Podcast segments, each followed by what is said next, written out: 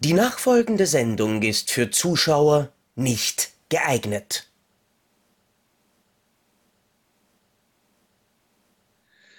Folge 82. Es ist Donnerstag, Studio 2 in Köln. Keine Ahnung. Herzlich willkommen bei Depp und Deppert. Ja, wir sind immer noch da. Wir nähern uns der 100. So sehen Jahre. Wir, so, sehe, so sehe zumindest ich mittlerweile aus. Äh, deine Ehejahre, die jetzt kommen werden, äh, werden das selbige anrichten. Du wirst es sehen. Ähm, du bist ja auch schon ganz abgemagert im Gegensatz zu damals. ich wollte ich wollt gerade sagen übrigens, äh, von unserer letzten Folge hast du dich gut erholt. Deine Backen sind gar nicht mehr so rot. Wangen, Wangen, Wangen. Ja, Backen, gut, ja. Die, die Folge läuft noch nicht einmal eine Minute und es geht mir schon ab, dass du dir nicht schon zehnmal aufs Maul gehaut hast. Damit musst du jetzt leben. ähm, wir haben heute ähm, ein ganz anderes Thema als sonst. Keine Liste, die wir abarbeiten.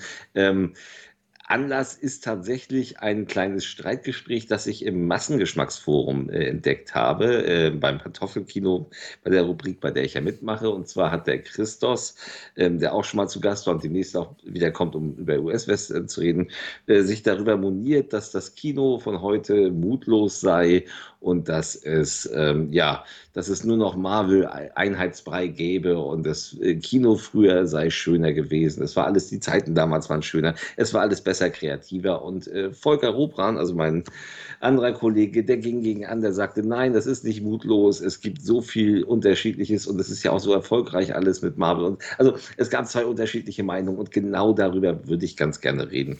Christus hat recht. Danke, das war Depp und Deppert für diese Woche. Nein, also herzlich willkommen zu. Ähm, äh, wie wollten wir die Folge nennen? Ich habe es schon wieder vergessen. Mutlos, unkreativ, ob quasi das Kino von heute in Wirklichkeit mehr oder weniger schon eine lebende Leiche ist. Äh, Also so sollte der Titel sicherlich nicht lauten. Meine Güte, redest du um den heißen Brei. Mutlos und äh, Mut und kreativlos äh, stirbt das Kino von heute. Nennen wir es doch einfach Genau, so. nennen wir so. Ähm, und die, die, die wichtig, der wichtige Punkt an der Stelle ist gleich, wir wollen uns in der heutigen Folge tatsächlich nicht nur auf das Kino im Sinne der Institution Lichtspielhaus konzentrieren, sondern, sondern generell Film an sich. Film. Also Film, Film an sich.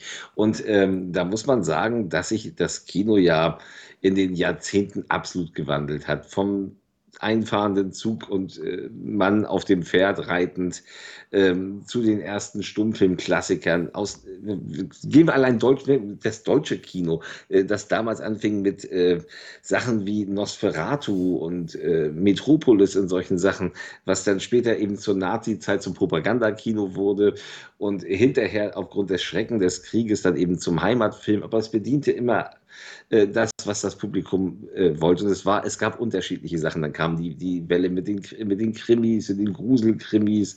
Und äh, man hatte sich, und irgendwann kam das, das Autorenkino. Äh, Deutschland hatte plötzlich Leute wie Fassbender und äh, Wenders und Co., die eben ihre kreativen, ja, ja, anspruchsvollen Filme gemacht haben, die allerdings international gut ankamen. Solche Sachen wie die Blechtrommel, alles Oscar prämiert, das Boot, dann eben von Petersen. Ähm, also deutsches Kino war groß und hat sich äh, dann in den 80ern plötzlich so, als dann Doris Dörry aufkam, so mit Männer, in eine Richtung langsam entwickelt. Also man, man machte noch so Krimis, der Tatort kam ins Kino mit Schimanski und selbst Peter Maffay war der Joker. Ich, äh, habe, ich spüre meine Beine nicht. Der, der Polizist im Rollstuhl. Was ist mit meinen Beinen?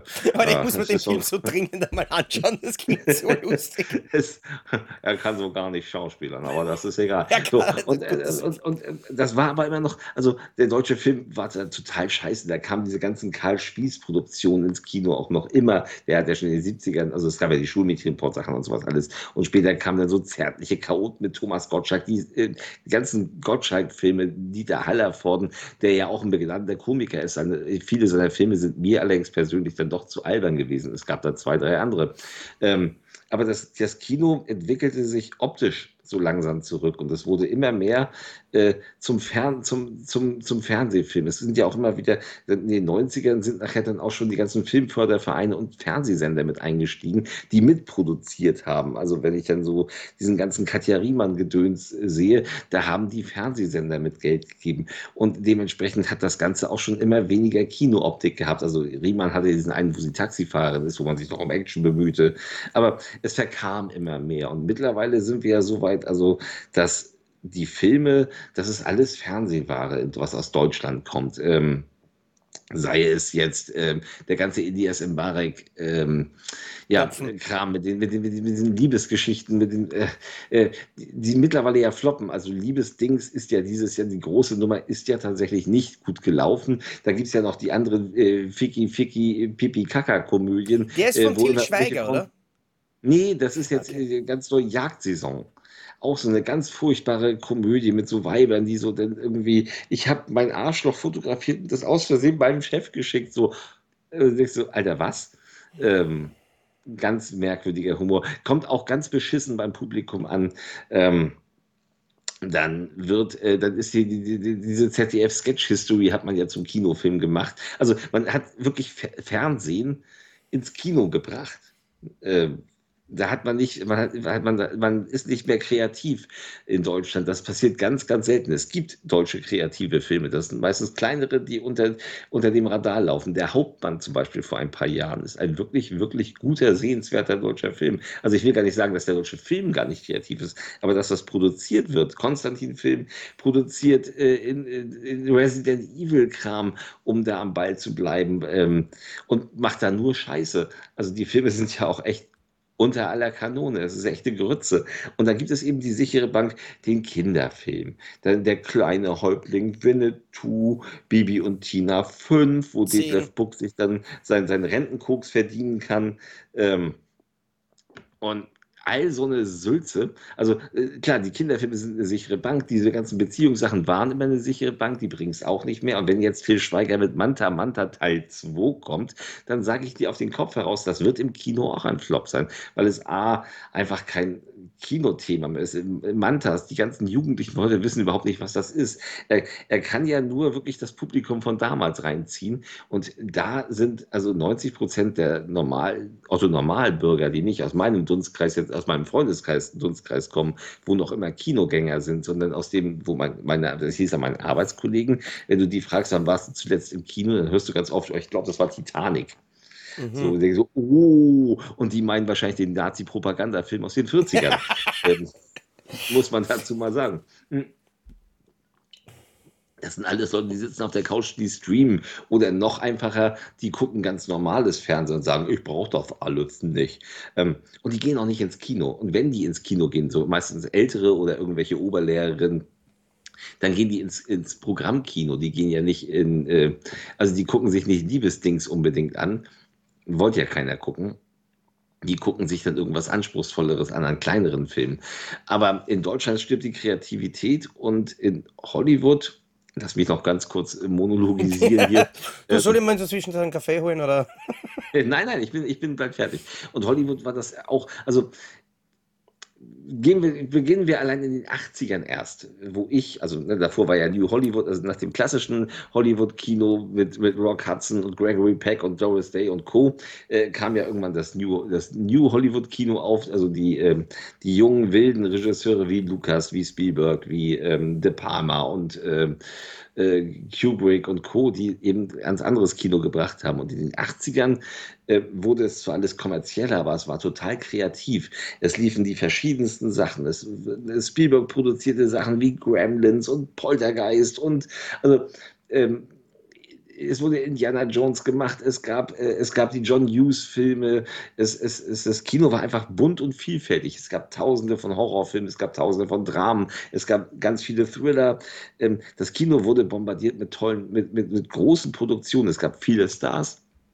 Es gab die verschiedensten Geschichten. Sequels gab es, aber es ging meistens, also es ging selten über einen vierten Teil hinaus. Und wenn es das gemacht hat, dann wurde es auch schon scheiße und unerfolgreich meistens. Ähm, Star Wars war eine Sache, die groß war, aber nur alle drei Jahre irgendwie ein Film kam, was sehr schön war. Man konnte sich über lange Zeit darüber freuen. Oh Gott, wie geht's weiter? Oh Gott, wie geht's weiter? Dann kam es. Die Videotheken kamen auf, der Markt wurde größer, aber es wurde kreativ alles Mögliche produziert.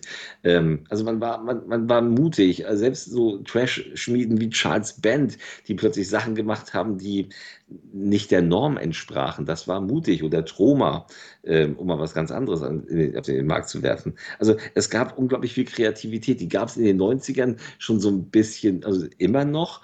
Ähm, man hatte immer noch neue Stoffe. Das Kino sah halt anders aus. Und auch in den Anfang 2000ern wurde es langsam schwächer, als nämlich die, ja, unter anderem die Comic-Sachen, also die Comic-Verfilmung, die Marvel-Sachen. Ich will die nicht verteufeln, weil die sind schon recht sehr unterhaltsam. Aber Disney überspannt den Bogen mittlerweile.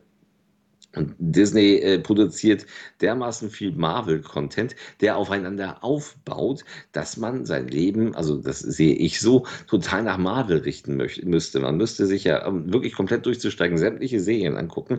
Und da gibt es jetzt She-Hulk, da kam gerade äh, Miniserie mit, mit Groot, das sind nur ein paar Minuten, aber egal. Ähm, es, äh, es kommt dem, es, es, es, es geht ja noch weiter. Es kommt ja, es kam gerade Thor ins Kino, kurz davor war Doctor Strange im Kino und davor gab es die anderen Marvel-Serien. Es ist Marvel, Marvel, Marvel, Marvel, Marvel in groß.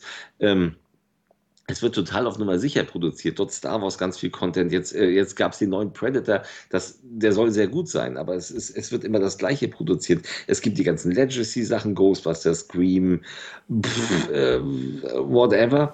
Und es ist, man will ja auch keinem mehr wehtun. Das muss ja alles auch Vogue sein. Ich möchte das nicht verteufeln. Natürlich ist es gut, dass alles bunt und vielfältig ist, aber es muss auch einen handlungsbezogenen Grund haben. Es gibt äh, ganz viel Vogues Kino, das extra diese Themen hat. Aber ich finde es zum Beispiel einem Jurassic World 3, wenn man einen lesbischen, farbigen Charakter einbaut äh, und dieses lesbisch Sein keinerlei Handlungsbezug hat. Warum muss es erwähnt werden? Das musste früher auch nicht erwähnt werden. Ich weiß nicht, ob der Charakter von Sam Jackson im ersten Jurassic Park vielleicht schwul war oder bisexuell, weil es einfach für die Handlung völlig irrelevant war. Also warum muss ich es unbedingt erwähnen, nur um einen Markt zu bedienen? Ähm, das wirkt erzwungen und das ist fade. Es ist genau wie Star Wars, wo immer ganz viele Prequel-Serien jetzt kommen. Das bedient natürlich die Fans, aber es ist nur Content noch, weil es so in Masse und äh, rausgeballert wird, dass einem einfach die Kreativität äh, flöten geht. Im Serienbereich sieht es ein bisschen besser aus, aber auch da wird immer, also gibt es auch mittlerweile so viel Schund auf ein paar gute Serien, dass es echt schwierig wird, wie ich finde. Bist du noch wach? Ja, ja, äh, äh ich, ich habe hab nur gewartet. Äh, ich, glaube, ich glaube, das letzte Mal, dass ich mal zehn Minuten lang nicht gesprochen habe, ist in dem Jahr noch nicht passiert. Nein, ähm, viele, viele interessante Sachen. Ich muss äh, tatsächlich, äh, habe ich dazwischen schon viermal wieder vergessen, was ich eigentlich sagen wollte. Aber der, der, der, der, der, der wichtigste Punkt ich, ist, finde ich, äh, die, die subjektive Wahrnehmung, weil ich glaube, eines der großen Totschlagargumente in dem in dem Bereich, wenn man zum Beispiel sagt, es war früher alles besser, ist, Nein, eigentlich, na, ist, ist, ist für mich dann eigentlich immer auch der, der Grundgedanke, na, aber das Problem ist halt, du erinnerst dich an die guten Sachen. Wenn wir jetzt zurückdenken an die 80er Jahre, dann denken wir einerseits an die Filme natürlich, die wir heute immer noch mögen, die großen Kultfilme, die genial waren, beziehungsweise natürlich auch in meinem Fall dann eben die großen Scheißfilme, die mich aber trotzdem unterhalten und ich trotzdem mag. Es gibt aber sicher aus jedem Jahr von 1920 angefangen bis 2000 jedes Jahr zigtausende Filme, die komplett in der Versenkung verschwunden sind, die damals Klar. vielleicht sogar produziert wurden und nicht einmal veröffentlicht wurden ähm, oder die, von denen es halt irgendeine Videokassette gab und die nie wieder gerettet wurden in irgendein digitales Zeitalter, weil niemand danach schreit. Und das ist, das ist halt, finde ich, auch der große Unterschied, weil früher musste man ja mehr oder weniger, äh, um jetzt auf den Independent-Film einzugehen, um einen Film veröffentlichen zu können, wirklich Geld in die Hand nehmen.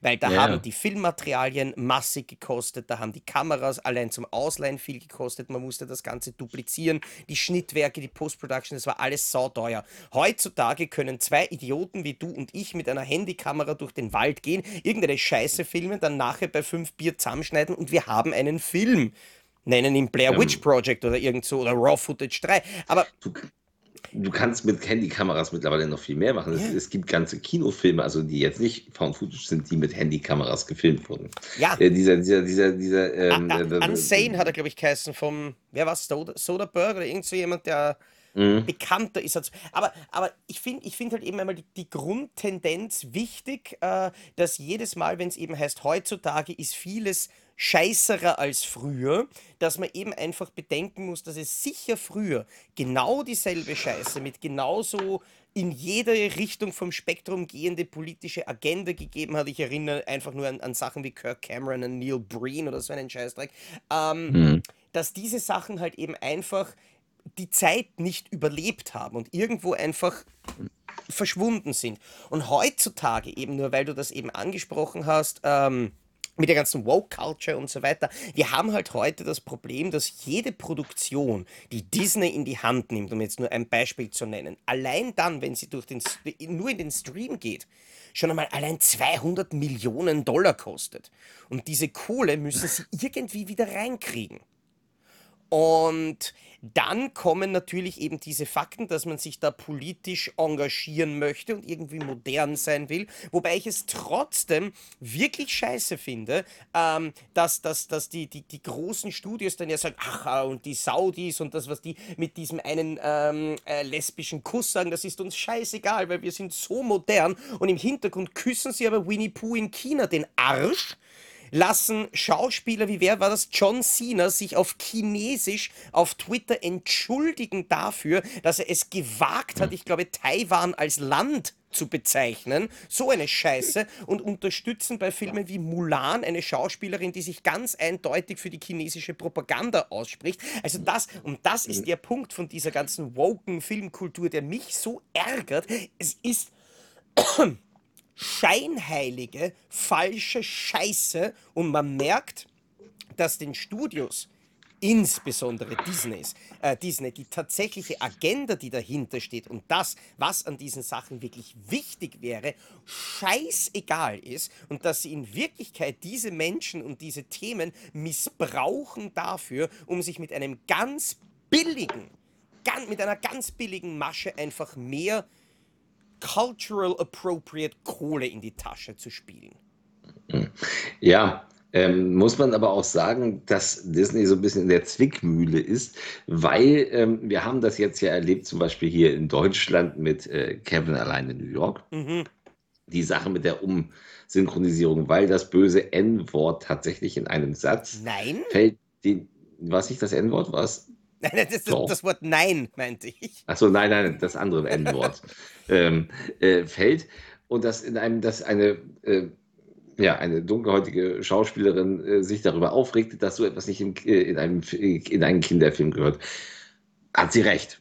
Hat sie generell natürlich recht. Das gehört auch nicht in einen äh, Pippi Langstrumpf-Film, aber es gibt dieses Wort. Und ähm, ich finde es albern, einen Film nach, wie alt ist Kevin allein in New 40 York? Jahre Glaub ich, das- wahrscheinlich mittlerweile fast. ja, nee, ganz, 30. äh, 40, 30, 30, also äh, geht auf jeden Fall auf die 30 Jahre zu. So, den, äh, den gab es tausend Jahre im Fernsehen. Viele haben alte Fernsehaufzeichnungen noch oder haben die DVD und Blu-ray, die ja nicht geändert sind.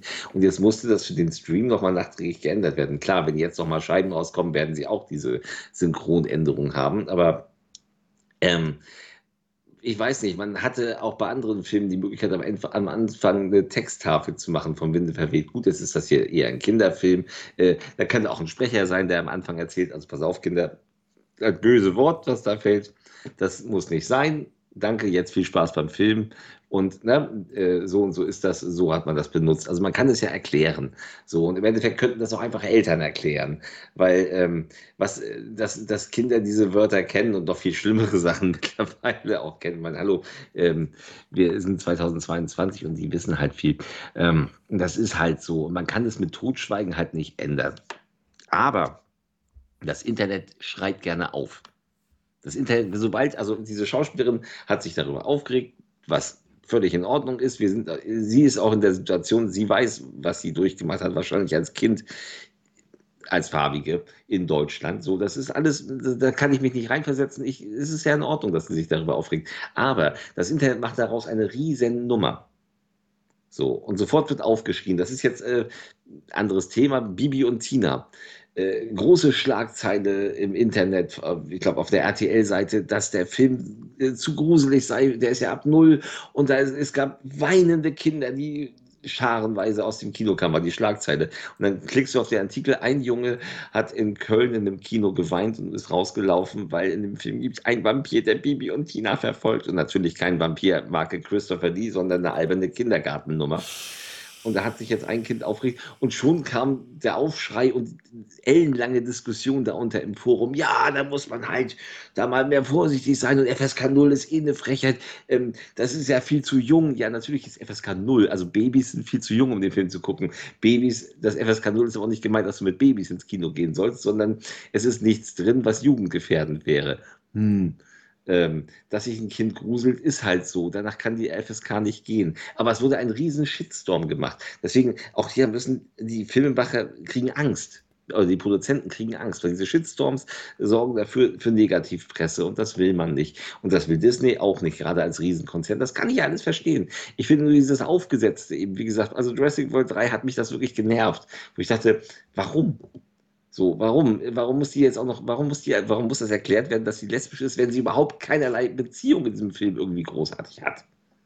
Das ist, so. das, das ist, das ist aufgesetzt. Das ist momentan wirklich mein allergrößtes Problem. Ähm, und damit, ich meine, das Thema Woke ist halt immer wieder das, was, was als, was als äh, Schlagwort da verwendet wird. Aber ich finde da diesen Begriff Cancel Culture ganz besonders wichtig, weil in Wirklichkeit Cancel Culture sind mehr oder weniger die Leute, die selbst keinerlei Humor haben und allen mhm. anderen Menschen ihren keinen Humor aufzwingen wollen. Und ja. das ist etwas, dafür habe ich null Verständnis, null Respekt und auch null Akzeptanz. Wenn jetzt irgendjemand hergeht und eben zum Beispiel sagt, ach, der Christian Jürs, mit dem darfst du doch keinen Podcast machen, weil der hat vor 35 Jahren ähm, irgendwann einmal auf äh, Twitter geschrieben, irgendein böses Wort, dann sage ich, weißt du was, geh in Arsch und lutsch an einer Banane. Das ist stopp, stopp, stopp, das war, das war vor 35 Minuten, entschuldige. ja, eh auch, ja. aber ich, ich denke, das ist, das ist etwas, das finde ich ganz, ganz, ganz grob falsch, nämlich eben nicht ja. nur ich meine, es ist logisch, dass sich Sprache, dass sich Gesellschaft verändert. Das ist absolut klar. Und dass man eben ja. heutzutage auf Dinge Rücksicht nimmt, die rückblickend gesehen früher eh, so wie du gesagt hast, auch früher nicht in Ordnung waren. Aber es war den Leuten früher einfach wurscht. Und auch ich habe aktuell immer wieder die Sache, wenn ich mal ältere Filme anschaue, dass ich mir denke, hui, das würde heutzutage nicht mehr gehen. Aber jetzt eben Nein. nicht nur mehr in dem, nicht nur in dem Sinne, dass wir heutzutage alle verweichlicht sind und dass heutzutage alles scheiße ist. Ähm, aber es ist halt einfach nicht okay, in einem Film irgendwie einen Charakter schwarz oder gelb anzumalen, beziehungsweise einen schwulen Charakter mit Ja, servus und wie geht's dir denn? Das ist ja alles so toll. Darzustellen, das ist einfach gemein. Das ist einfach falsch, das ist verallgemeinernd und vor allem finde ich, und das, mein großes Problem mit diesen, mit diesen Stereotypen ist das, dass es quasi den, den individuellen Charakteren die Chance nimmt, irgendetwas Eigenes zu sein. Die sind ja. nur als dieser Stereotyp da und genauso wie du, ja. schon, wie du schon gesagt hast, was, was hat die Homosexualität von der einen Bekannten von Bibi und Tina, die in der Handlung nicht weiter thematisiert wird? Bibi und Tina? Äh, na quasi, was hat das für die Handlung zu sagen? Genauso wie, und ich habe jetzt keine Ahnung, welcher Film das war, was hat das äh, bei dem Schneider in diesem einen, ich glaube, du weißt, ich glaube, der Rob Schneider hat den gespielt oder irgend so ein Volltrottel. Ähm, oder der Chinese bei Frühstück bei Tiffany oder so. Was hat das für den Handlungsverlauf des Films zu suchen? Oder quasi, was, was, was macht das? Das ist nichts. Das ist einfach nur quasi, wir machen das Billigste, das Stereotypeste, was uns einfällt, um diesem Charakter einen Charakter zu geben, ohne zu wissen, dass wir ihm in Wirklichkeit damit jegliche Individualität nehmen. Und das ja. zu thematisieren, finde ich völlig in Ordnung. Und das nicht mehr zu machen, finde ich völlig in Ordnung. Jein, also bin ich, bin ich eigentlich komplett bei dir, was dieses, äh, was diesen äh, tuntigen Charakter, dieses Al-Dal betrifft. Ja. Ähm, finde ich es, äh, wäre es in einem, ist es in einem normalen, ernsten Film, finde ich es ein Unding. Ja. Außer es ist ein einzelner Charakter unter anderen, die aber sich normal verhalten. Ähm, in, in der Komödie, also es würde ja auch zum Beispiel ein Bully Herbig heute nicht mehr diese Traumschiff Surprise Nummer machen. Das hat er auch, glaube ich, schon gesagt. Also sowas wie Apahachi und Traumschiff Surprise. Und, und, und, und, und ähm, Bastian Pastewka würde, äh, würde den, den, den Blumentypen nicht mehr spielen und Brisco Schneider so. nicht mehr spielen. Und das, und, das, und das finde ich falsch. Weil das ist Komödie. Und das ist auch ein, ein, äh, gewisses Stück weit Satire und dann spielt man mit den Stereotypen.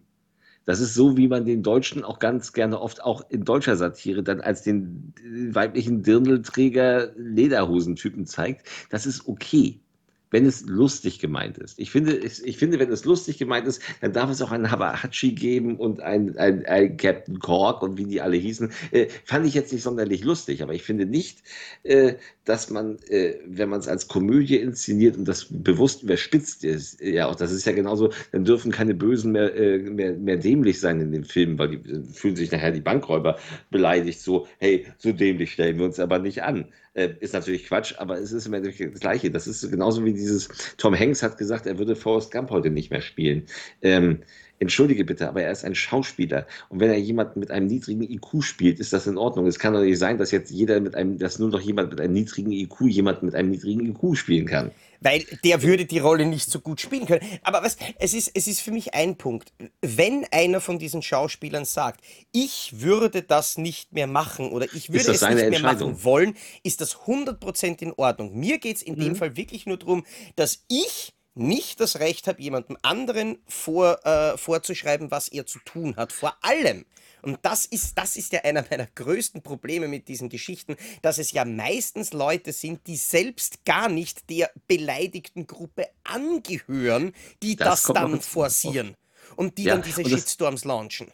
Und das, das Ding ist eben das, was Tom Hanks da aber gesagt hat, hat er ja nicht gesagt aus der Überzeugung heraus, dass er das nicht gerne spielen würde, sondern aus der Überzeugung heraus, dass er weiß, dass er einen Shitstorm ernten würde. Eben, und das, und das ist, das, das ist das Problem. Richtig, und das ist, so. und das ist nämlich genau das, was mich zurückbringt zu, dem, zu unserem Startthema, so quasi tötet äh, das die Kreativität. Ja, weil wenn sich ja. Filmemacher heutzutage länger mit der Frage, bringt mir das auf fucking unnötigen Scheißdreck Facebook Ärger ein von irgendwelchen Leuten, die sonst nichts in ihrem Leben zu sagen haben oder erreicht haben. Und wenn das mehr Zeit beansprucht als der tatsächlich kreative Prozess, dann rennt was falsch. Das, nein, das, das Falsche, dass sich Leute im Internet auf Facebook und Twitter und YouPorn, was weiß ich, äh, das kann man was auskotzen, auskotzen, auskotzen. Nein, nein, du, du, du, schaust dort auf die falsche Kategorie, dass sich Leute dort so. auskotzen, das ist ganz normal, aber. Nein, also dass sie auch. Lucifer dass sie, dass Valentine sie heißt er. Nein, auch dass sie, dass sie sich darüber aufregen und dann eben, also ein, ein, die, äh, das Ding ist, sie können den Shitstorm ja nur erzeugen, wenn die Presse da mitmacht. Ja. Weil das ist dann das Problem ist, dass dann plötzlich der Spiegel und Stern und wie sie alle heißen, eigentlich politisch motivierte Magazine, die eigentlich mal die, äh, lieber äh, Regierungssachen hinterfragen sollten. Nein, die schreiben dann. In, Bulli darf nicht mehr, ist, ist, ist jetzt Shooters Manitou rassistisch? und stellen diese Frage. Und diese Frage wird aber so gestellt, äh, dass sie suggestiv dir sagt, ja, ist es. Genau. Und, und, das, und diese, diese Frage dürften Sie gar nicht stellen, weil Sie wissen genau, dass das Komödie ist. Und Komödie darf überspitzen. Und dann, ähm, das ist ja auch, sind wir bald so weit, dass Freddy Krüger nur von einem Brandopfer gespielt werden darf? Ich meine, ja, es ist ja tatsächlich ja. so, dass, dass ähm, von das, Apu, das Apu nicht mehr von einem, äh, von, einem, äh, von einem Weißen gesprochen werden darf, sondern von einem Inder äh, gesprochen werden muss. Und das ist vollkommen bekloppt, weil es ist ein Schauspiel. Und ich finde es auch nicht schlimm. Ich finde selbst, also natürlich diese angemalten Gesichter finde ich albern, aber natürlich ist, wenn jetzt ein, ein Weißer die Rolle eines Farbigen übernimmt, dann ist das total unnötig heutzutage natürlich, weil es gibt so viele farbige Schauspieler. Das wäre Quatsch. Es, das würde nur aus einem ganz bestimmten Grund oder einem Gag funktionieren, so wie Eddie Murphy auch als weißer Jude in Prinz aus Zamunda auftaucht. Das hat ja auch keiner ein Problem. Das ist ja Whitefacing. Aber äh, dieses Blackfacing, Whitefacing ist Quatsch, weil vor allem dieses Blackfacing äh, ist ja mittlerweile komplett unnötig. Und wenn, dann äh, macht man es höchstens, weil der Schauspieler so gut ist, vielleicht. So. Ja, aber, also das, das finde ich nicht schlimm. Witzigerweise hat zum Beispiel niemand sich bis jetzt noch über Tom Cruise aufgeregt, äh, nein, nicht Tom Cruise, Robert Downey Jr. aufgeregt in Tropic doch. Thunder. Ah, doch, eh, hat, okay. Oder, ja, oder über Oliver Kalkofe als, als Roberto Blanco. Ja, das, das, das kommt wahrscheinlich noch. Aber das mit Robert Downey Jr., es gab tatsächlich Anfeindungen gegen ihn. Deswegen, und das ist ja nun völlig bescheuert, weil der Film macht sich ja genau über das Blackfacing lustig. Ja, aber, aber das, das ist. Es, es zeigt ja den introvertierten, arroganten Schauspieler, der sich extra äh, pigmentieren lässt, damit er eben voll, ey, Bru ich bin, ne, Bruder, ne, ich bin wie du. Ey, du bist nicht mein Bruder, du bist ein weißes Arschloch. Ja, aber, das, aber genau das ist es ja, was mir da oft auffällt, dass die Leute, die dann diese großen Shitstorms lancieren, gar ja. nicht das Interesse dran haben, sich damit zu beschäftigen und gar nicht das Interesse daran haben, irgendetwas Positives beizutragen. Die haben einfach nur das Interesse daran, destruktive Arschlöcher zu sein. Richtig. Und, und das und ist, finde ich, eben das, das, das, das, das große Problem, weil so wie du sagst, es ist immer der Kontext. Ja, Weil, es ist der Kontext. Äh, es gibt Sachen, da geht das natürlich nicht. Also wie gesagt, wenn ich ein ernstes, wenn ich ein ernstes äh, HIV-Drama, das in den 90ern spielt, als das als das, als diese Krankheit noch primär wirklich auf die Homosexuellen ging, äh, drehen würde, und ich würde die ganzen äh, Schwulen so auftreten lassen und sagen, ah, ja. mein Püschi brennt, was du das, dann ist das rassistisch. Ja, na, aber es ist. Aber wenn ich, wenn ich, aber wenn ich, es ist vor ja. allem in einer, in, in, erster Linie ist es aber vor allem schlecht, dumm. Ja, ja natürlich. Und das reicht eigentlich schon. Und da, da, da, da braucht man auch keine Cancel Culture dafür. Da kann man dann nachher jemanden, der sowas macht, einfach sagen: Oder erstens, du bist ein Arschloch. Zweitens, das, was du gemacht das hast, ist scheiße. scheiße. Und drittens, ja. da ist die Tür. Und komm ja. nie wieder. Also, ja, also es, es, es wird ja mittlerweile ganz viel, es, es, es, es ist ja auch albern, mittlerweile werden ja Filme gecancelt, weil Schauspieler sich privat schlecht verhalten haben. Also hier wird jetzt nicht mehr differenziert zwischen Film und äh, Realität. Es ist jetzt eins. Das heißt, wir hatten diese Nummer bei Tod auf dem Nil mit Army Hammer. Der ja auch, ich habe das nicht genau der verfolgt, ja auch, also, aber ich also glaube mehrere. Ja, nee, ja, ja, ja, ja, ja, natürlich. Um Gottes Willen. Ich hatte das gar nicht mitbekommen übrigens erstmal. Ich wusste gar nicht, wer der Typ ist.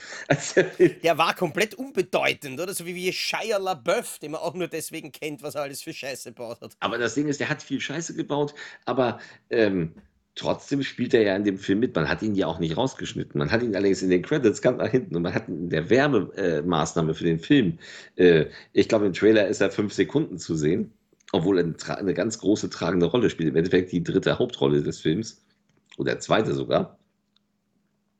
Ähm, und das ist dann so, okay, seine Karriere ist eh vorbei, also der wird keine Rollen mehr kriegen, aber äh, euch jetzt bei diesem fertigen Film so anzustellen, und das geht ja noch weiter, es, es gab ja dann dieses, ähm, äh, jetzt gibt, ich weiß nicht, ob es The Flash ist, erstmal wird ja, ja, ja von Batman, äh, Bat, Batgirl wird ja nicht veröffentlicht, ich weiß gar nicht, was da der Grund ist, ich glaube einfach nur, dass der Film grottenscheiße Nein, ist. Das, ist, das, ist ähm, das war diese Umstellung mit HBO Max, äh, weil das ja. ist dann zu Warner Discovery geworden, und die Erklärung, die ich tatsächlich gefunden habe, ist, und jetzt halte dich fest, dass es steuertechnisch für den neuen Mutterkonzern besser ist, den Film und die ganzen 90 Millionen als Verlust abzuschreiben, als das Ganze zu veröffentlichen, obwohl es eigentlich wahrscheinlich bis auf fünf Special Effect Shots fertig ist. Dann sollen sie den Kack an Netflix verkaufen. So. Punkt. Ja, aber äh, dann hätten sie wieder einen Gewinn. Das ist ja das Problem. Ja. Ja, äh, ganz merkwürdig. Ja, aber jetzt ist ja das Ding, ich glaube, es ist The Flash, wo der Schauspieler auch irgendwas, ich weiß auch nicht, was er gemacht hat, ist er auch Na, sexuell. Der, nein, der hat, glaube ich, in einer Bar hat irgendwelche Leute angepöbelt und nachdem die dann die Polizei gerufen haben, ist er in der Nacht bei ihnen zu Hause eingebrochen und hat sie in ihrem eigenen Schlafzimmer noch einmal angepöbelt. Irgend so eine Scheiße. Gut, das ist natürlich eine, eine ganz blöde Masche. Aber, aber, des, aber, des, aber deswegen, weil er hat ja nun keinen umgebracht. So, deswegen, äh, den, deswegen den Film, der fertig gedreht ist, nicht veröffentlichen Nein, der Film kommt wollen. raus. Ja, aber das war kurze Zeit, haben sie überlegt, es nicht machen zu wollen. Ja, da wäre mir auch nicht lieber gewesen, wenn sie den Batgirl-Film äh, bringen würden, weil ja? Michael so. äh, Keaton als Batman würde ich lieber sehen als den Full Post. Er ist, äh, in dem Film soll er auch als Batman auftauchen, wenn ich mich nicht ah, irre. Ja. Wobei, Deswegen ist das egal. Wobei eben aber an der Stelle mal auch einen wichtigen Punkt sagen muss und zusammenfassen muss, das, was wir in dem Gespräch ganz gut hinbekommen, ist, dass zum Beispiel ich sagen kann, ich möchte jetzt aus zum Beispiel dem Grund, dass Shia LaBeouf als tatsächliche Freizeitbeschäftigung gehabt hat, mit dem Auto durch LA zu fahren und auf streunende Hunde zu schießen, dass Echt? ich, Das habe ich auch nie ich ja, ähm, Okay, dass ich deswegen sage, okay, ich finde, das ist ein Arschloch und ich möchte nicht, Ja. dass der von mir Geld hat und schaue mir deswegen seine Filme nicht mehr an. Es ist aber was Richtig. anderes, wenn ich es dir verbieten würde, beziehungsweise nämlich, wo du nämlich sagst, ich weiß das gar nicht, dir das auch noch aufzwinge, dass du das weißt, nur um dir dann aufzuzwingen, dass du da, diese Handlung setzen musst. Man, Vor, man darf, genau, man darf aber nicht vergessen, dass an einem Film ja mehr als eine Person arbeiten. Und man macht die, man macht die Eben. Arbeit von Dutzenden kaputt. Und das finde ich daran so verkehrt. Also natürlich würde ich, ich wusste das mit Shia LaBeouf tatsächlich nicht. Also äh, ich, ich mag den sowieso nicht. Also ich mochte ihn ganz am Anfang seiner Karriere, als er noch sympathisch rüberkam. Nachher, als er diesen Abschluss hatte, fand ich ihn furchtbar. Und das bestätigt sich jetzt. Also ich würde mir auch keinen neuen Film mit Shia LaBeouf unbedingt angucken. Es ist aber nicht so, dass ich jetzt sage, den großartigen Indiana Jones 4 kann ich nicht mehr gucken, äh, nur weil er da mitspielt. nein, Weil das ist ja lange in der Vergangenheit. Ich hab- ich kenne den Film ja auch schon. Ich habe mir auch diesen, ich habe jetzt vergessen, wie er geheißen hat, den, den äh, Tax, äh, den Tax Collector geheißen, den Spio JK-Film, wo er sich extra den ganzen Körper, nämlich in echt, tätowieren hat lassen für den Scheißfilm. Und der Mhm. war gar nicht mal so gut, aber okay, ja, er hat mich einfach interessiert, weil mich der Regisseur interessiert hat, weil mich die Tatsache, oh, der soll so hart sein, dass er nur mit Spio kommt, interessiert hat. Das ist ja alles gut. Und in Wirklichkeit, wenn wir in der Filmgeschichte zurückgehen und nein, bevor man mich falsch versteht, ich möchte damit nicht sagen, dass das richtig war oder gut war. Aber wenn wir jetzt in der, Gottes in der. Filmgeschichte, sagen wir mal, von den 50ern bis zu den 80er Jahren durchgehen, alle Leute, die an den Filmen gearbeitet haben, mit wahrscheinlich fünf, sechs Ausnahmen, waren sexistische, rassistische, egoistische, antisemitische Arschlöcher. Das, äh, wir dürfen allen kein, wir dürfen Kulturen. kein, kein Miramax-Film mehr gucken. Weil das ist es, ja. Wir dürften keinen Miramax, keinen Dimension-Film, weil das war ja alles Harvey Weinstein mehr schauen. Wir Ja. dürften dann die, Ja. die Quentin Tarantino-Filme nicht mehr schauen. Äh, wir Ja. dürften. Ja, war Alfred Hitchcock war angeblich auch relativ arg. Äh, Lucio Fulci war Mhm. ziemlich grauslich. Wahrscheinlich, wenn wir uns anschauen, was Adriano Celentano aufgeführt hat, beziehungsweise die ganzen Italiener in Wirklichkeit, war das sicher furchtbar. Ah, Jean-Claude Van Damme war ein Arschloch, Arnold Schwarzenegger war ein Arschloch, Sylvester Stallone war ein Arschloch. Also, das ist unbeschreiblich. Und was, was mich halt eben ärgert, ist, dass, dass, ähm, dass man sich quasi als Kunstschaffender, selbst wenn man Ja. jetzt quasi eh nur mehr wenig macht, nicht mehr sicher fühlen kann, weil, weil äh, Kevin Hart hat damals seinen, seinen Moderationsgig bei den Oscars verloren, wegen einem Tweet, übrigens einem Comedy-Tweet, genauso wie du vorher gesagt hast, von vor 15 Jahren der Ja, irgendeine völlig Randgruppe beleidigt hat. Und, und das ist auch das, was mich ärgert in so einem Fall. Weißt? Weil es ist nicht einmal mehr ausreichend, wenn dann quasi vorkommt, hey, du hast das gemacht, dass man dann sagt, oh, Mhm. ja, das stimmt, das habe ich gemacht. Das ist relativ lange her. Das tut mir leid. Mhm. Das würde ich jetzt nicht mehr machen. Danke. Diskussion erledigt. Nein, diese Person muss, weil offensichtlich Handlungen von vor 15 Jahren an den heutigen gesellschaftlichen Standards gemessen werden müssen, einfach vernichtet werden, solange bis sich die eingrabt. Und das ist in meinen Augen noch viel schlimmer und vor allem noch viel schädlicher für eine Gesellschaft als das, was damals passiert ist. Weil Geschichte, wie Bruno Kreisky schon gesagt hat, lernen Sie Geschichte, ist wichtig, dass man es weiß, weil nur wenn man weiß, was früher scheiße war, kann man es Mhm. jetzt besser machen. Aber den Leuten mehr oder weniger durch Zensur, durch Verbote, eigentlich die Chance zu nehmen, aus der Vergangenheit zu lernen, ist einfach falsch. Ja, es es ist, das ist genauso wie kein Derrick mehr im Fernsehen läuft. Also klar, äh, gibt keine neuen Folgen mehr, aber Horst Tappert hatte ja nun eine dunkle SS-Vergangenheit, wie man mittlerweile wohl weiß, und äh, war aber über 20, 25, 30, ich weiß nicht, wie lange der. Derrick gespielt hat. Ist nichts, was ich mir angucken würde heutzutage noch. Aber es gibt natürlich Retro- Fernsehfans, die das trotzdem sehen wollen. Und das könnte man auch mit einem Warnhinweis. Äh, ne? Wir wissen, dass, ähm, ach Gott, Clint will rein, nachdem er gerade eine Maus draußen verspeist Lecker, hat. das. Äh, wie schön. Ja, das haben, Ja, das das haben unsere Draußenkatzen letztens auch erst gemacht. Ähm, Aber er hat auch nichts übrig gelassen. gut, gut, unsere haben noch Teile übrig gelassen. Nein, aber weißt, Ja, aber weißt da, da habe ich aber das nächste Problem, weil ich finde es völlig in Ordnung, ähm, bei einem Film jetzt zum Beispiel, der, der, der, der bekannteste Disney-Film, um das zu sagen, ist natürlich, äh, wie heißt das? Song, of the, äh, Song of the South. Der, der Onkel. Onkel Ja, genau. Remus So. Wunderladen. da vorher eine Einblendung zu machen oder auch vielleicht ein moderiertes Feature für die Kinder, um zu erklären, wie das Ja. herkommt, das ist völlig in Ordnung. Ich, wär, ich würde sogar so weit gehen, Servus, apropos Schwarz-Weiß-Malerei, äh, ich würde sogar so weit Ja. gehen und sagen, dass sämtliche großen Einblendungen bei Filmen wie Kevin allein zu Hause und so weiter fast schon kontraproduktiv sind, weil es geht im Endeffekt um ein Wort, das in einer Szene von diesem Film gesagt wird. Ja. Und wenn man aber schon vor dem Film mit einem Warnhinweis auf das eingeht, dann schärft man in Wirklichkeit nur das, dass die Leute darauf warten, dass das endlich passiert. Und in Wirklichkeit stimmt sollte auch ja wieder. der Sinn der Sache sein, dass man das unter den Tisch kehrt. Und dadurch, dass das dann aber nachsynchronisiert wurde und durch die Medien gegangen ist, hat man aber auch genau das Falsche gemacht. An der Stelle Ja. würde ich einfach wirklich für die fünf Sekunden, wo diese Dialogzeile läuft, einen kurzen Text einblenden. So unauffällig, Ja. so dezent wie möglich, um eben jetzt nicht zu zeigen, dass die Agenda, dass das zu sagen falsch ist, unwichtig ist, sondern um eben Ja. einfach nicht die Aufmerksamkeit auf eine falsche Art und Weise drauf zu lenken. Weil jedes Mal, wenn es jetzt da heißt, so, und wir machen da eine Einblendung, dann kommen natürlich wieder 200.000 Leute und fangen eben an, den Shitstorm von der anderen Richtung zu spielen. Und auch das ist in diesem Fall kontraproduktiv. Und Ja. nur um zu dem Thema zu kommen, weswegen ich damit angefangen habe, bei Horst Tappert zum Beispiel, fände ich es eigentlich komplett kontraproduktiv, wenn man so eine Einblendung am Anfang bringen würde. Weil, wie du auch schon mehrmals gesagt hast, seine persönliche politische Einstellung hat mit dem Inhalt der Derrick-Folgen nichts zu tun. Nichts. Die gar werden nicht rassistisch sein, werden keine versteckten Nazi-Botschaften enthalten.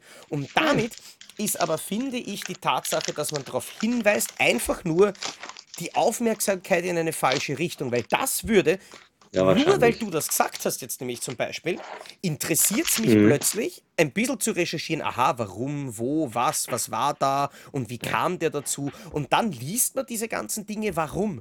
Das hat nichts damit zu tun. Dass der Typ jetzt momentan Das keine neuen Jobs und keine neuen Aufträge mehr kriegt, ist klar. Ja, Weil er tot das- ist.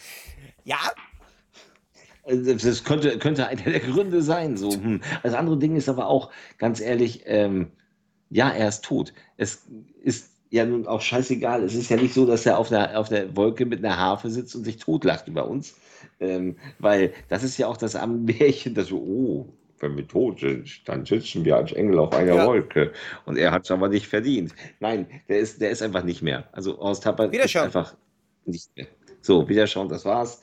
Äh, hat seine Zeit gehabt, hat ja während seines Lebens auch da keine Kritik mehr nachher gehabt. Das ist ja erst später irgendwie rausgekommen. Der hat ja noch im hohen Alter irgendwie den Derek Zeichentrickfilm synchronisiert und war Wetten das eingeladen.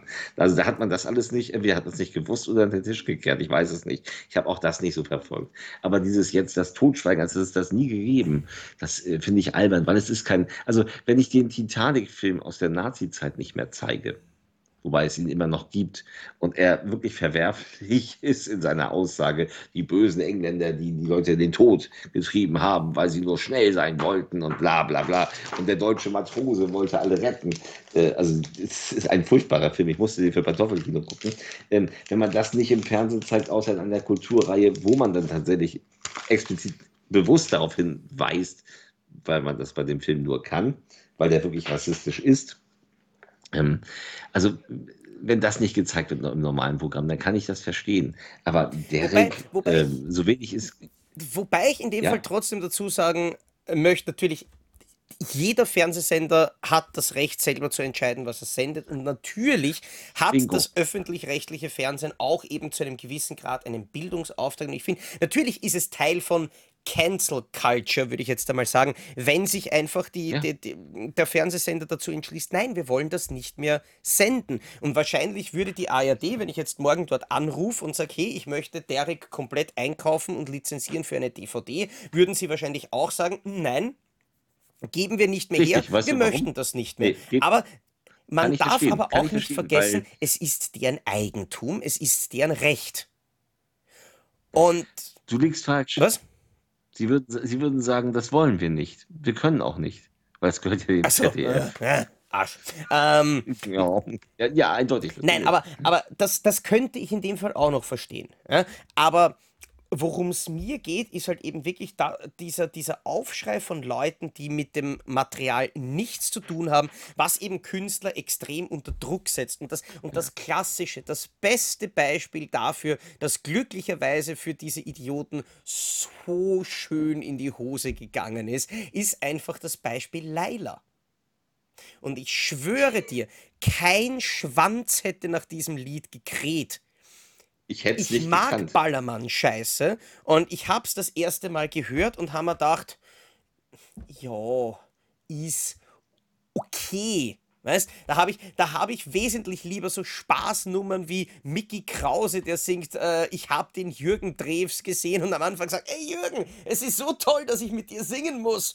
Ähm, und Sachen, die halt wirklich Spaß machen. Aber das Blöde ist, man hört's dauernd, man hört's überall, man hört's 20 Mal und dann kommt man irgendwann einmal drauf, hey, der Bass schiebt ziemlich geil und jetzt ist der Scheiß in meiner Playlist. Dankeschön. Und ich gröle mit jedes Mal. Die Sache ist halt eben einfach die, dass, äh, dass es dann die andere Ges äh, Gruppe gibt, die sich dann solidarisiert. Und es ist halt einfach blöd, wenn man sagt, okay, diese Frau ist schöner, jünger, geiler. Das ist so sexistisch, äh, dass man das verbieten muss. Aber in anderen Liedern Wow. wird dann gesungen, geh mal Bier holen, du wirst schon wieder hässlich. Zehn nackte Friseusen. Joanna, weißt du du, so- geile Sau. Sorry, sorry, aber solange es Pornoportale gibt, die äh, lediglich als Jugendschutz fragen, sind Sie schon 18? ja, nein, finde ich es albern, sich über den Sexismus in einem Lied aufzuregen, wo jedes Kind, das ein Smartphone besitzt, sich im Endeffekt Videos runterholen kann. Die nicht, für, die nicht für sie gedacht sind. Ähm, also ja, wir sind irgendwo, wir sind scheinheilig. Das eine, da, da regen wir uns auf, das andere, da unternehmen wir nichts.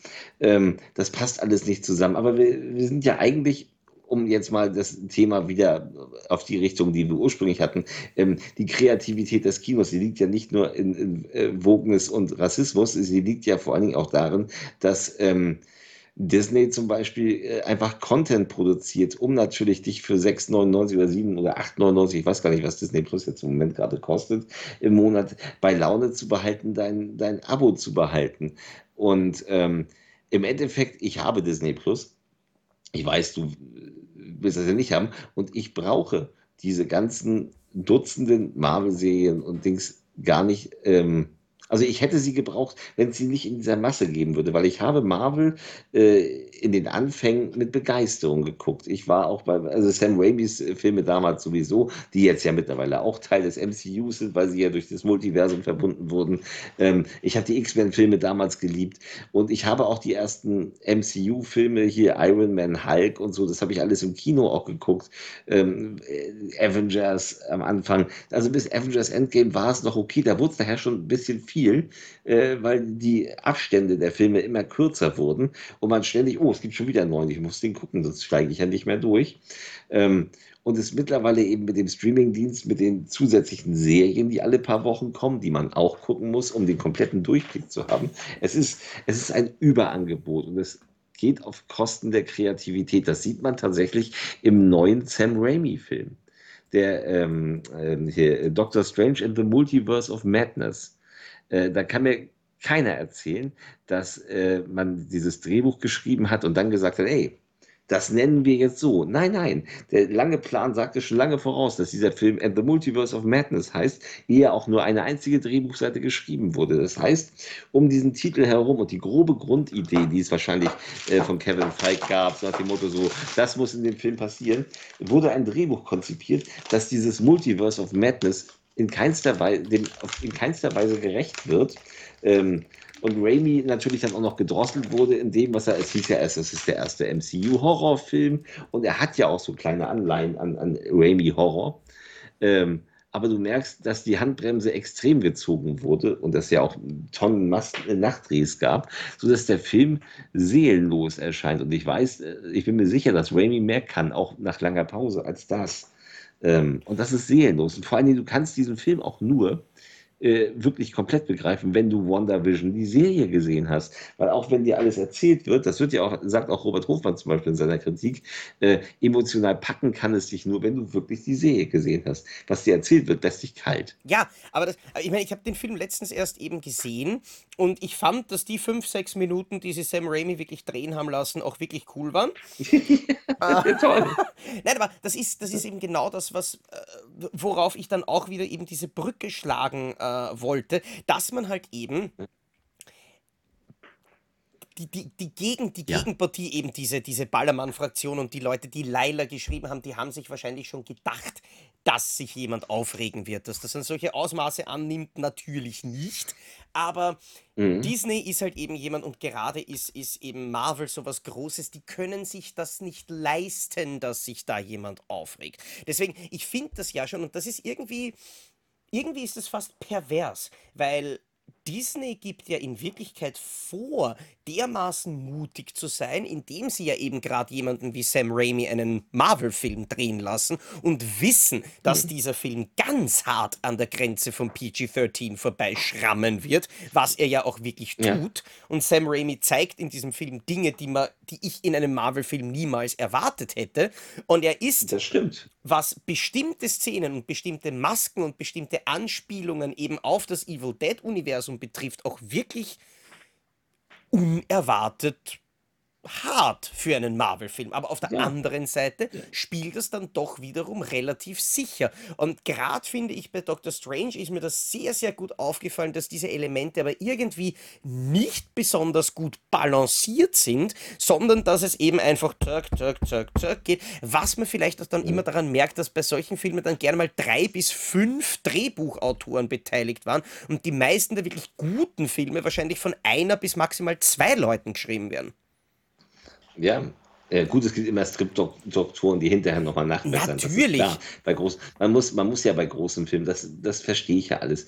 Ähm, aber es ist, um mal ganz kurz ein bisschen zu beschwiegen, es gibt ja aber auch noch andere Filme. Und selbst auf Disney Plus gibt es auch Sachen, ähm, die mir dann auch gefallen. Also äh, besonders ähm, im Serienbereich. Also das sind teilweise ja eingekaufte Sachen von, Hulu und so. Äh, wenn ich jetzt so äh, Steve Martins Only Murders in the Building, also im Serienbereich gibt es immer noch viel Kreativität.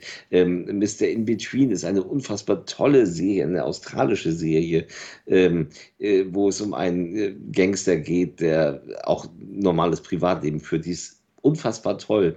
Ähm, ich habe jetzt angefangen, Bosch zu gucken, was eine unglaublich gut erzählte Krimiserie ist auf Amazon die man wirklich gucken kann. Also es gibt die Kreativität, es gibt auch im Kino Everything, Every, uh, Everywhere All at Once ist ein ganz toller Film. Und auch ähm, kommt jetzt bei uns ins Kino, lief in Amerika schon sehr erfolgreich.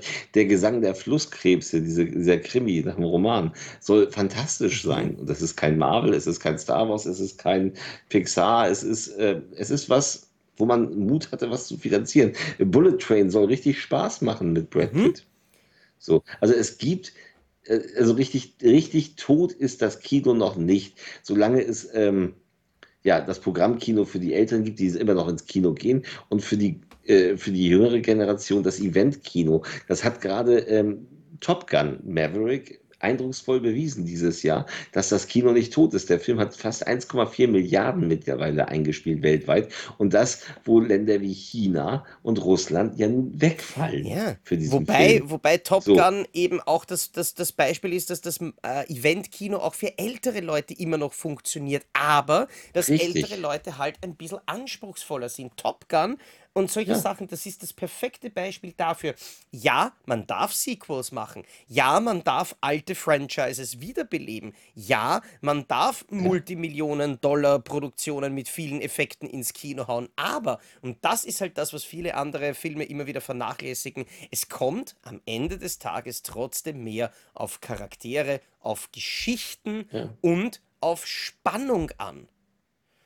Ja, und das bietet tatsächlich Top Gun ist natürlich ist natürlich irgendwo eine Hollywood-Geschichte und das ist im Endeffekt eine Star Wars-Geschichte, aber ich bin mir sicher, da der Film ja auch über 30 Jahre nach dem ersten Teil kam, da hat man sich man hat sich hat sich enorm Zeit gelassen. Also, auch als es hieß: „Ey, komm, wir machen 'nen Top Gun“, denn ursprünglich sollte den Tony Scott machen und der ist schon ein paar. Jahre tot. Das heißt, die Vorproduktion hat ewig lange gedauert. Die haben auch wirklich, ähm, das ausgearbeitet und ich finde, man sieht dem Film das an. Der macht unglaublich Spaß. Ist natürlich ein rein amerikanischer Navy-Film, aber es ist so packend inszeniert und, äh, so gut abgeliefert, dass man das und der läuft ja in Amerika immer noch, äh, unglaublich erfolgreich. Letzte Woche war der gerade wieder auf Platz 2 hochgerutscht. Jetzt ist er auf Platz 4 runter, nach 1.000 Jahren gefühlt.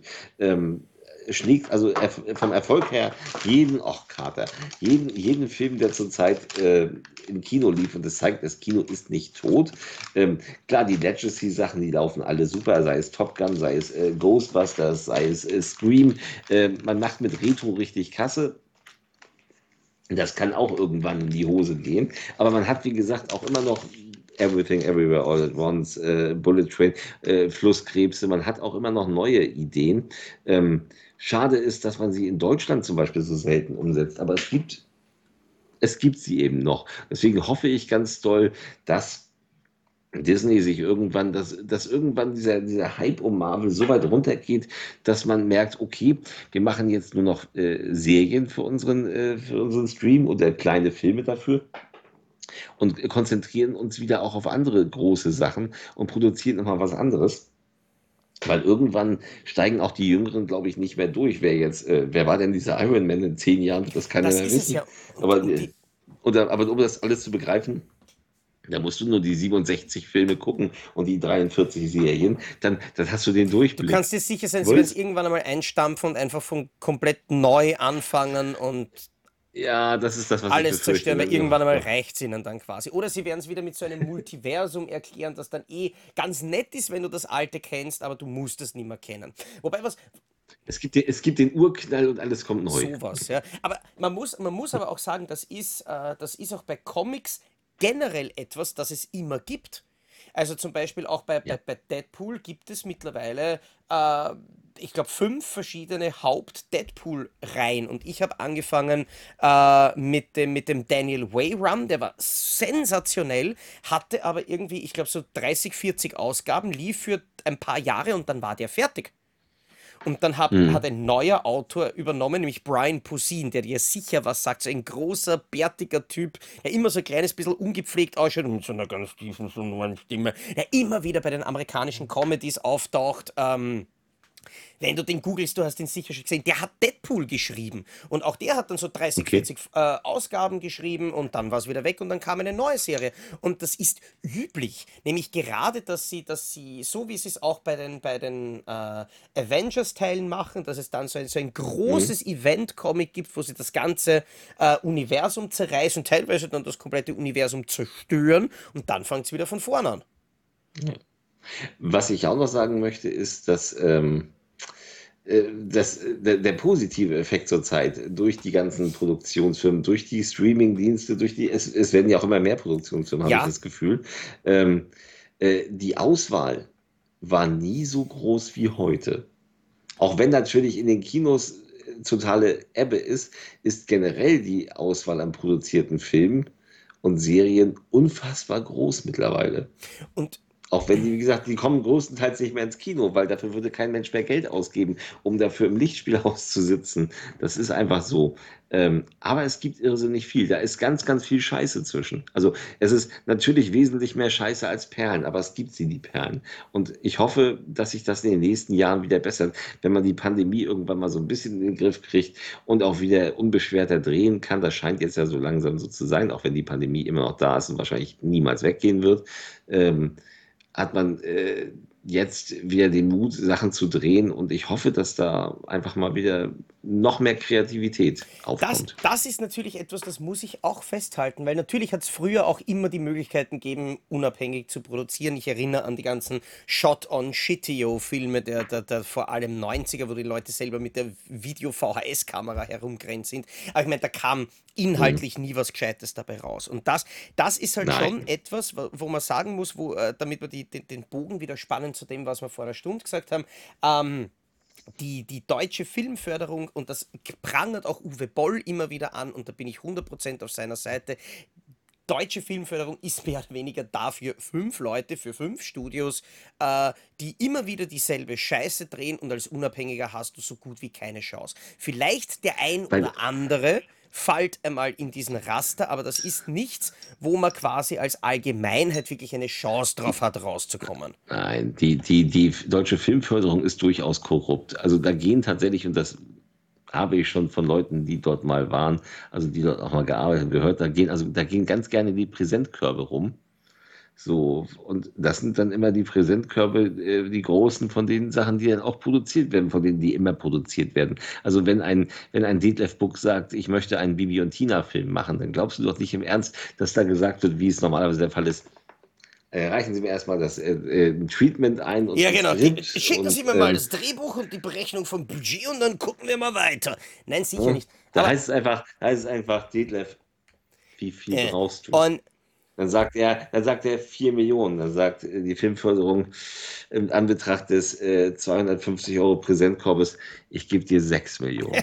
das war eine harte Diskussion. Aber gut, das jetzt nur überspitzt satirisch dargestellt. Ähm, aber natürlich, natürlich. Wir wollen ja niemandem was unterstellen hier. Äh, um aber aber es ist schon, und das muss ich selbst als der große Streaming-Feind äh, auch deutlich sagen. Natürlich damit, dass Netflix als großer Buyer existiert und Netflix auch von sich aus gerne Dinge produziert, werden tatsächlich wegen Netflix auch viele gute Dinge produziert, die sonst nie produziert worden wären. Und es hat, man hat es auch als unabhängiger Filmemacher vielleicht leichter, eine Idee äh, zu verkaufen, weil ich bei den, bei den Streaming-Diensten schon ein bisschen weniger das Gefühl habe, dass die jetzt, wie soll man sagen, eine Corporate Identity oder so generell ein, äh, ein quasi Firmenbild widerspiegeln müssen. Weißt du, was ich meine?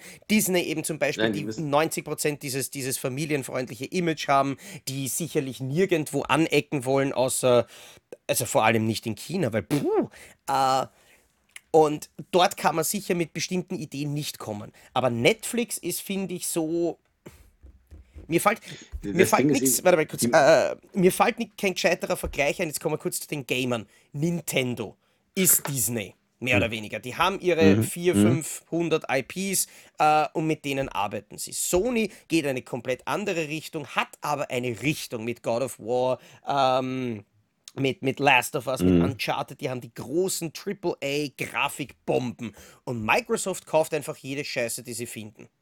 Und und Microsoft Meistens ist Netflix, ja. Die ganzen Studios. Oder gibt es eine Idee, ja, die gefällt uns, das kaufen wir. Und wenn du dir die, die, die mhm. Xbox Exclusives anschaust, das hat null Rhyme or Reason, das hat null Zusammenhang, das hat null Identität. Mhm. Und genauso ist es bei Netflix auch. Und so sehr das jetzt aus meinem Mund als Kritik klingt, so sehr ist es aber auch gar nicht als Kritik gemeint. Weil das heißt, wenn man zu Netflix hingeht mit einer Idee, mhm. dann passt das. Ich meine, das ist so eben wie A24, die dann eben auch Everything Everywhere All at Once produziert haben, die sind halt für mich teilweise schon ein bisschen zu arthausig unterwegs. Ja, also Hereditary ging noch, Midsommer habe ich mir glaube ich noch gar nicht drüber traut. Aber es ist schön, dass es diese, also ja. ich bin auch, ich habe bei der, es ist schön, dass solche Sachen produziert ja. werden, weil es eine, weil es dann doch eine Vielfalt, also es gibt eine Vielfalt. Es ist wie gesagt bei Netflix ist das Problem, dass da zu wenig Leute drüber gucken. Die müssen ihren, ihren Kanal füllen und geben die Kohle und sagen, mach mal und liefer ab und dann wird, also die Qualität leidet dadurch oft ein bisschen. Natürlich gibt es auch andere Sachen. Don't Look Up zum Beispiel mit Leonardo DiCaprio ist ein fantastischer Film. Ja. So und den hat Netflix produziert. Das ähm, also es ist natürlich, es gibt immer Licht und Schatten. Und ihr könnt ja mal im Forum schreiben, was ihr so denkt. Also wir könnten hier noch, glaube ich, 20 Stunden darüber reden. Ähm, und ich werde mich auch morgen ärgern, was ich alles nicht erzählt habe und auch über Sachen, die ich erzählt habe, die ich vielleicht lieber hätte nicht sagen wollen. ähm, und wie gesagt, ähm, ja. Aber in dem Fall, in dem Fall würde ich nämlich echt sagen, weil das ist, das ist ein interessanter Diskussionsanstoß. Wir haben ja auch wirklich, sage ja. ich jetzt auch ganz offen und ehrlich, frei von der Leber, wir haben gestern erst ja. die letzte Folge aufgenommen, ähm, wo sich Krischi so schön in die Fresse hauen hat können. Und da hat, hat Krischi dann, nachdem wir mit der Folge fertig waren, eben wie wir kurz überlegt haben, was wir heute für die neue Folge aufnehmen, dieses Thema.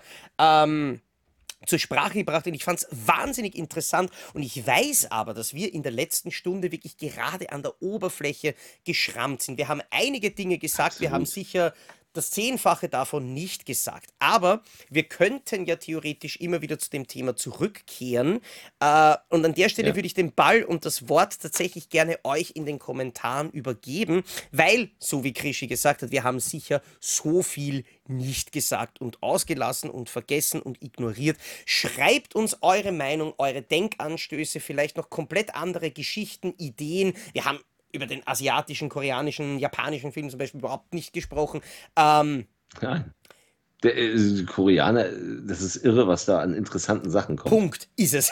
Aber äh, ja. schreibt uns vielleicht einige Sachen in die Kommentare, weil wir weiß, sonst äh, greifen wir das Thema vielleicht in, ein, äh, in, ein, paar Wochen noch einmal auf und machen einen zweiten Teil dazu, basierend auf euren Anregungen. Wäre natürlich interessant, wenn es euch nicht interessiert hat ja, dann hört sie das jetzt eh nicht mehr in dem Sinne gechessen, das Arschlöcher, ähm, weil es haben ja nur die Leute gehört, die es interessiert hat und ich hätte das auch nicht sagen sollen. Nein, in dem Sinne, ähm, ein, ein Wiener Podcast ist erst dann zu Ende, wenn man seine Zuschauer und Zuhörer als Arschlöcher bezeichnet hat.